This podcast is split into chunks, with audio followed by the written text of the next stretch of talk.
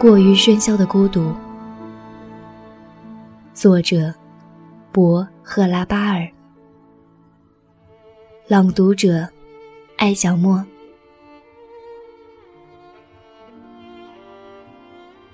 唯独太阳有权利，身上带着斑点。歌德。一。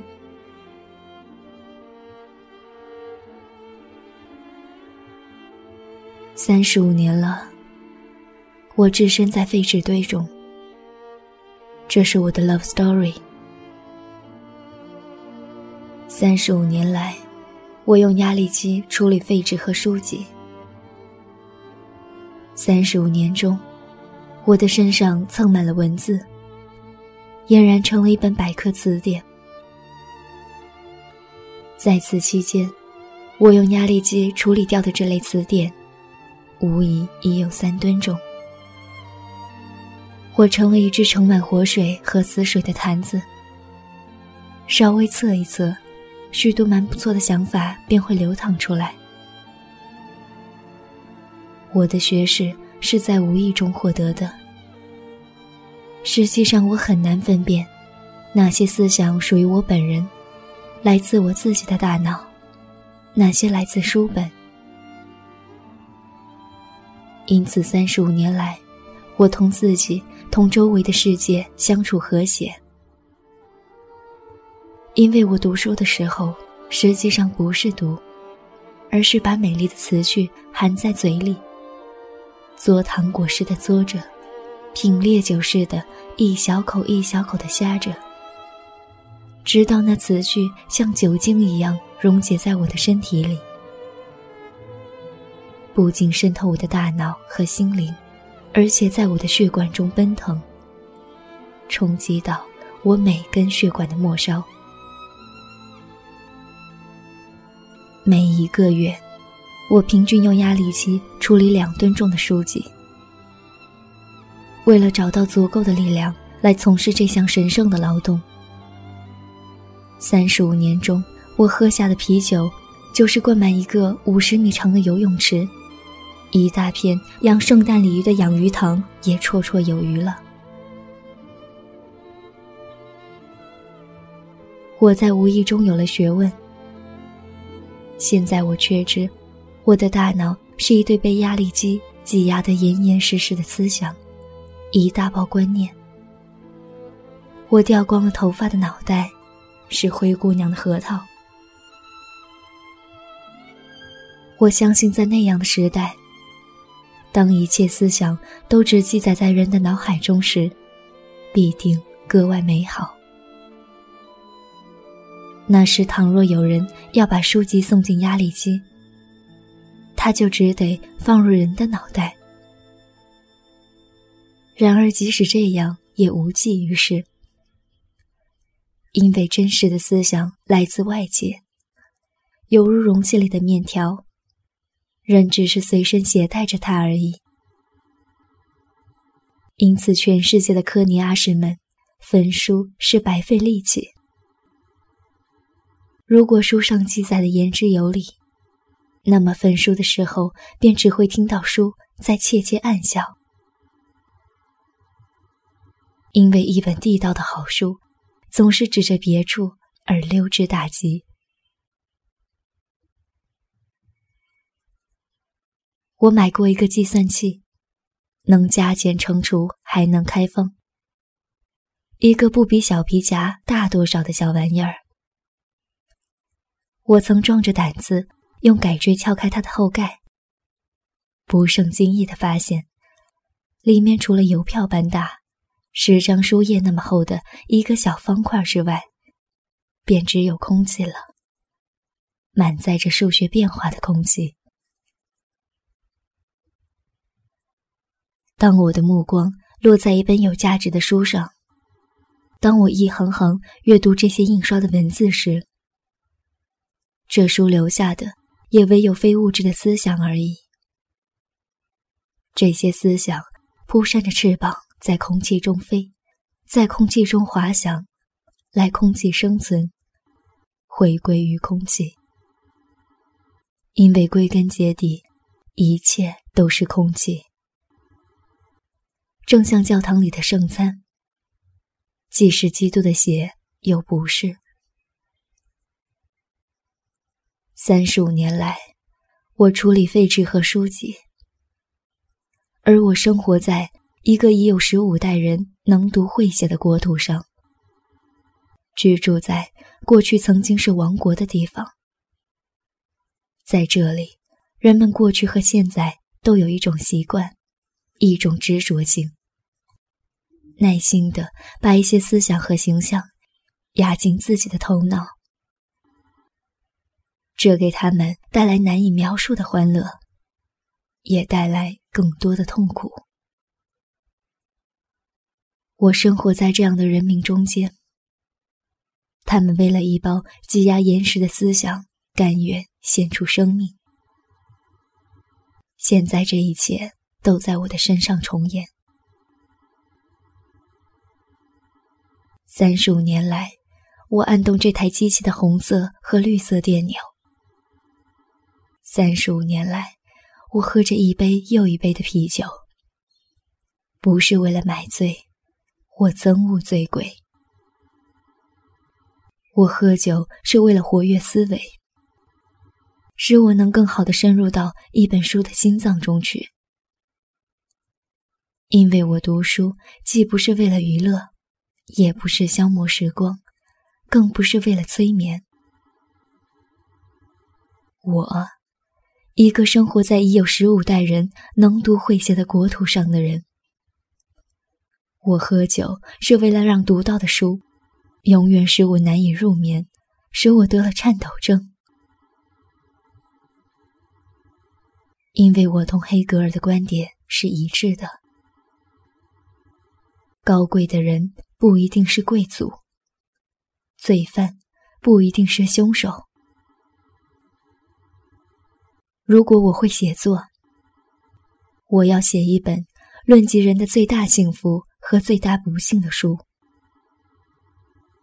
通过阅读，我从书本中认识到，天道不仁慈。一个有头脑的人，因而也不仁慈，并非他不想仁慈，而是这样做违背常情。珍贵的书籍经过我的手，在我的压力机中毁灭，我无力阻挡这源源不断、滚滚而来的巨流。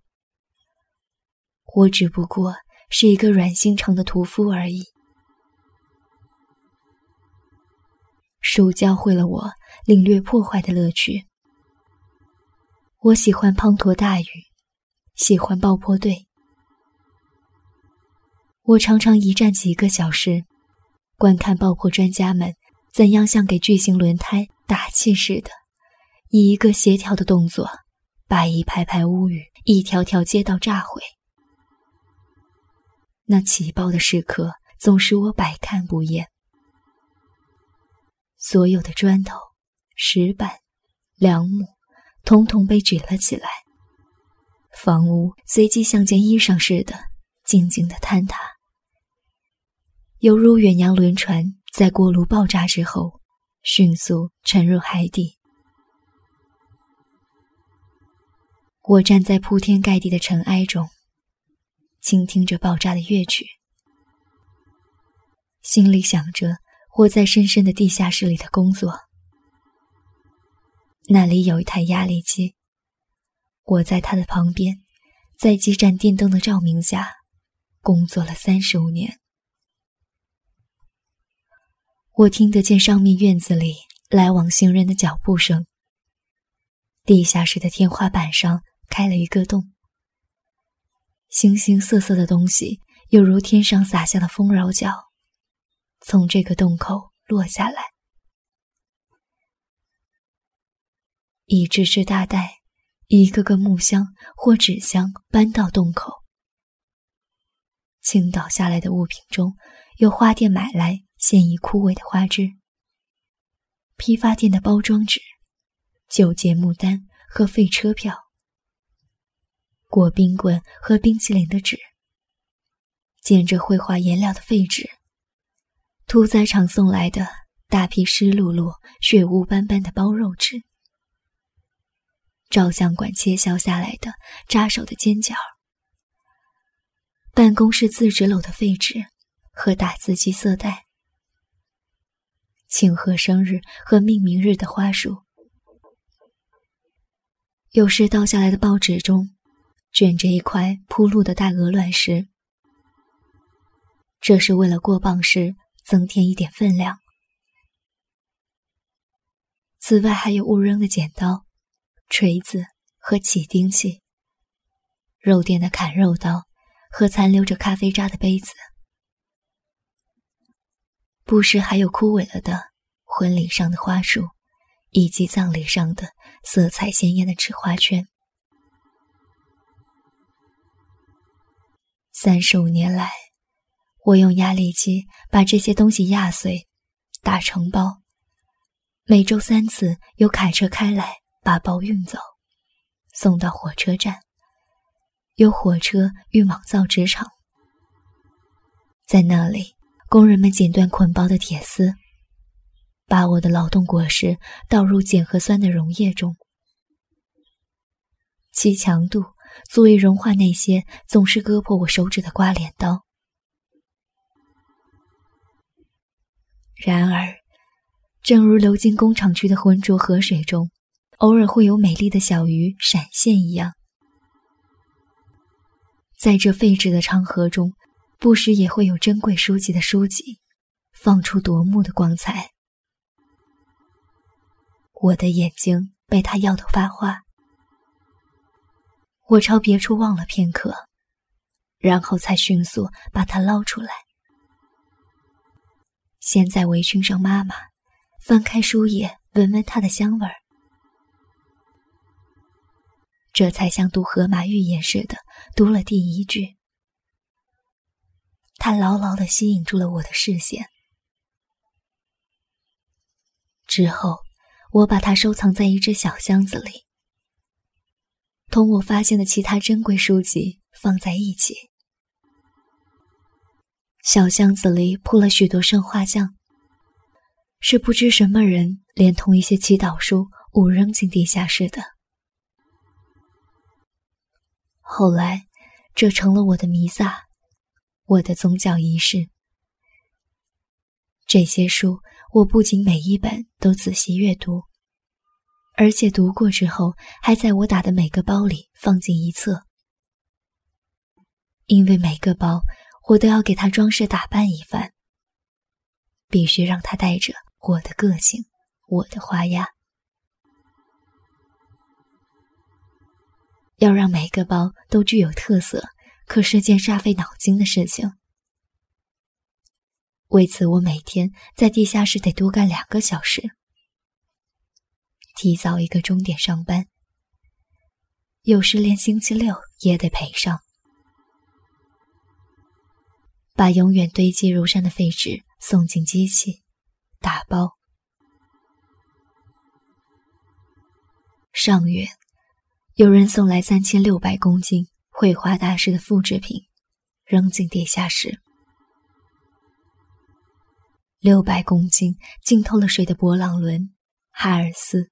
莫奈、克里穆特、塞尚以及欧洲其他绘画巨匠的作品。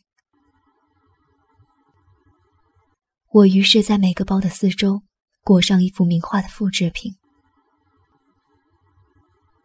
到了傍晚，当这些包整齐的堆放在升降梯旁边，等待运走时，他们身上裹着的美丽画幅，使我怎么也看不够。瞧，这张夜巡，这幅萨斯基亚像，这幅草地上的午餐，这张一死者之家，这张格尔尼卡。另外，在这个世界上，唯有我知道，每一包的中心还藏着一本名著。这个包里是翻开的《浮士德》。那个包里是唐卡洛斯。这儿，裹在臭烘烘的纸张中，封皮染有血污的是许佩里翁。那儿装在旧水泥袋里的是查拉图士特拉如是说。因而，这个世界上唯有我知道，哪个包里躺着，犹如躺在坟墓里。歌德、席勒。哪个包里躺着赫尔德林？哪个包里是尼采？从某种意义上说，我既是艺术家，又是观众。为此，我每天都搞得疲惫不堪，身上擦破了皮，划了口子，累得要休克。为了缓解和减轻一些这巨大的体力消耗，我一杯接一杯的喝啤酒。上胡森斯基酒店打啤酒的时候，一路上我有足够的时间琢磨，幻想下一个包该是什么样。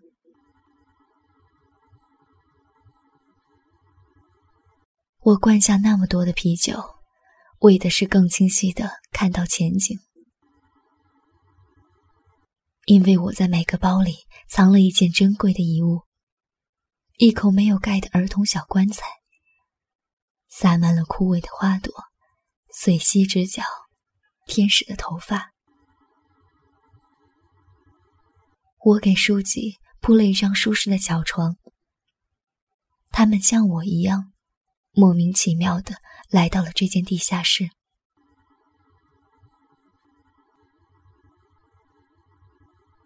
因此，我干活老是完不成任务。院子里的废纸堆得山一般高，都顶到天棚了。从洞口到进我地下室的废纸也堆积如山，同院子里的那座山连接了起来。因此，主任有时用铁钩扒开洞口，脸气得通红，朝我叫嚷：“汉家，你在哪儿？”看在上帝的份上，别那么两眼死盯在书上了。你得干活，院子里都动不了窝了，可你还在下面做糊涂梦，干蠢事儿，玩方块。我缩着身子躲在纸山脚下，犹如亚当缩着身子躲在灌木丛里。我手里攥着一本书。睁大惊恐的眼睛望着另外一个世界，不是我刚才置身于其中的世界，因为我只要一捧起书，我就完全进入了书中的天地。对此，我自己也感到惊讶。我不得不惭愧的承认，我确实在梦境中，在一个美丽的世界，在真理的中心。每天有十次，我会猛然惊醒，奇怪自己怎么这样走神儿。下了班，我也是心神不定，掉了魂似的走回家去。一路上默不作声，深深的沉浸在冥思苦想之中。我穿过街道，绕过电车、汽车，走在书的云雾中。这些书是我当天发现的，我把它们放在皮包里带回家。我梦游人似的在绿灯下过了马路，下意识的却也没有撞在电线杆或行人身上。我只是迈动两条腿走着，身上泛出一股啤酒和污垢的臭味儿。但我脸上含笑，因为皮包里装着我晚间要读的书，期待着他们将会告诉我，迄今我尚不了解的有关我自己的一些事情。我在喧闹的街道上走着，从没有闯红灯。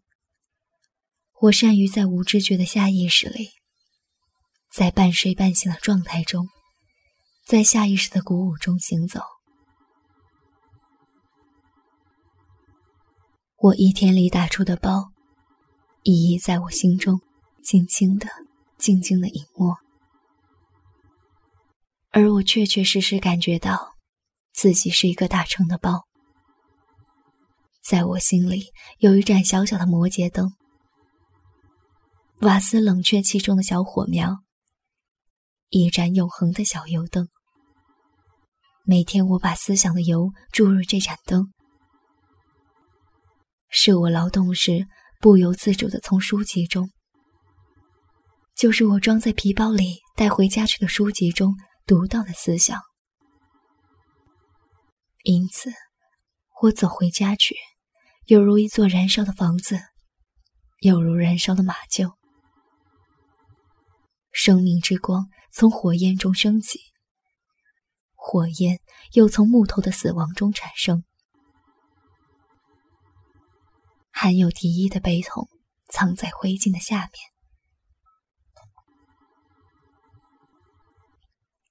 三十五年来，我用压力机处理废纸。再过五年，我将退休。到时候，这台机器将随我一起退休。我不会撂下它的。我积攒了钱，为这台机器另立了一个存折。我将和机器一同退休，因为我将买下它，把它带回家，安装在舅舅的花园里。放在树丛中，唯有到那时候，在花园里，我才每天只打一个包，但它将比现在的大好几倍，宛如一尊雕像，一个庞然大物。我将把我年轻时所有的幻想，我掌握的一切知识，三十五年来。我从工作中和通过工作学到的一切，统统放进包里。因此，唯有退休之后，我才在心中有所触动，在灵感到来的时候干活，每天只打一个包，用我家里现有的超过三吨重的书籍。这个包。将不会让我为他感到羞愧。它将是我事前经过充分想象、经过深思熟虑之后才着手制作的。不仅如此，我将把书本和废纸整齐地排列在机槽里。在进行这项美的创造时，在按动电钮之前，我将撒下五彩纸屑。和金属小圆片儿，每天制作一个包。一年后，在花园里举办展览会。展览期间，每一位参观者都将获准亲自制作一个包，但必须在我的监督下进行。当绿色电钮按下。压板在他面前推动，并以无比巨大的力量，把装饰着书籍和鲜花的废纸，以及它带来的各种废物压碾挤紧时，敏感的旁观者就会有一种自己在这机器里被压碾的感觉。此刻，我已坐在家里，天快黑了。我坐在小凳子上，脑袋垂得越来越低，最后滴着口水的嘴巴触到了膝盖。我总是这样坐着打瞌睡，有时我用这种索涅特曲木椅的姿势睡到午夜。当我一觉睡醒，抬起头来时，裤腿上的膝盖部位已被我的口水弄湿了一大块儿。因为我身体蜷缩着，蜷缩一团，犹如冬天的猫，犹如摇椅上的一根弯曲的木头。因为我有幸孤身独处，虽然我从来并不孤独，我只是独自一人而已，独自生活在稠密的思想之中。因为我有点狂妄，是无限和永恒中的狂妄分子，而无限和永恒，也许就喜欢我这样的人。